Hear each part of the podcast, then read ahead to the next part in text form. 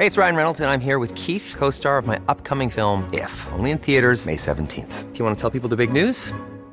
All right, I'll do it. Sign up now and you'll get unlimited for $15 a month in six months of Paramount Plus Essential Plan on us. Mintmobile.com slash switch. Upfront payment of $45 equivalent to $15 per month. Unlimited over 40 gigabytes per month. Face lower speeds. Videos at 480p. Active Mint customers by 531.24 get six months of Paramount Plus Essential Plan. Auto renews after six months. Offer ends May 31st, 2024. Separate Paramount Plus registration required. Terms and conditions apply if rated PG. Escucha y comparte las breves del coronavirus de México y el mundo. A nivel internacional, el conteo de la Universidad Johns Hopkins de los Estados Unidos reporta este jueves 26 de enero más de 669 millones 793 mil contagios del nuevo coronavirus y se ha alcanzado la cifra de más de 6 millones 819 mil muertes. La Secretaría de Salud del Gobierno de Guerrero confirmó que se han distribuido en la entidad vacunas contra el COVID-19 del laboratorio Pfizer para menores de 5 a 12 años que presentan fecha de caducidad vencida. Sin embargo, la dependencia afirmó que las vacunas están en condiciones de ser administradas. Esto de acuerdo con datos de la Comisión Federal para la Protección contra Riesgos Sanitarios. La Secretaría de Salud del Estado de Jalisco registró 327 contagios nuevos de coronavirus, con lo que la entidad acumula 699.545 casos confirmados y se notificaron 5 fallecimientos, por lo que Jalisco suma 19.907 muertos. La compañía Plan Seguro erogó 600 millones de pesos para cubrir los gastos de 1.475 pacientes asegurados, quienes presentaron COVID-19 tan solo en Jalisco, pagó 77 millones de pesos en 191 casos. El Hospital Regional Militar de Tampico reactivó la jornada de vacunación contra el COVID-19 a partir de esta semana. Las vacunas están dirigidas a niños de 5 a 11 años, a quienes se les aplicará la vacuna Pfizer BioNTech pediátrica y a personas de 18 años en adelante con el biológico cubano Abdalá.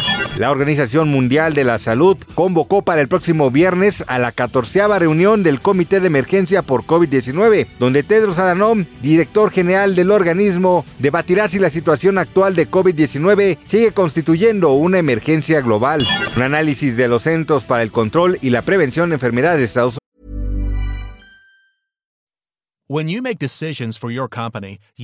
the no-brainers. If you have a lot of mailing to do, stamps.com is the ultimate no-brainer. Use the stamps.com mobile app to mail everything you need to keep your business running with up to 89% off USPS and UPS. Make the same no-brainer decision as over 1 million other businesses with stamps.com. Use code program for a special offer. That's stamps.com, code program. Unidos reveló que las vacunas bivalentes actualizadas de Pfizer y Moderna ayudaron a prevenir infecciones de la subvariante Omicron XBB. La investigación descubrió que la vacuna actualizada dirigida a las variantes BA.4 y BA.5 de Omicron y a la cepa original del virus ayudó a prevenir la enfermedad en personas que habían recibido previamente entre 2 y 4 dosis de la vacuna original contra el COVID-19. Las infecciones diarias por COVID-19 en China alcanzaron un máximo de más de 7 millones al día en torno al 22 de diciembre, mientras que las muertes llegaron a un máximo diario de más de 4 mil el pasado 4 de enero. Así informó el Centro de Control y Prevención de Enfermedades del país asiático.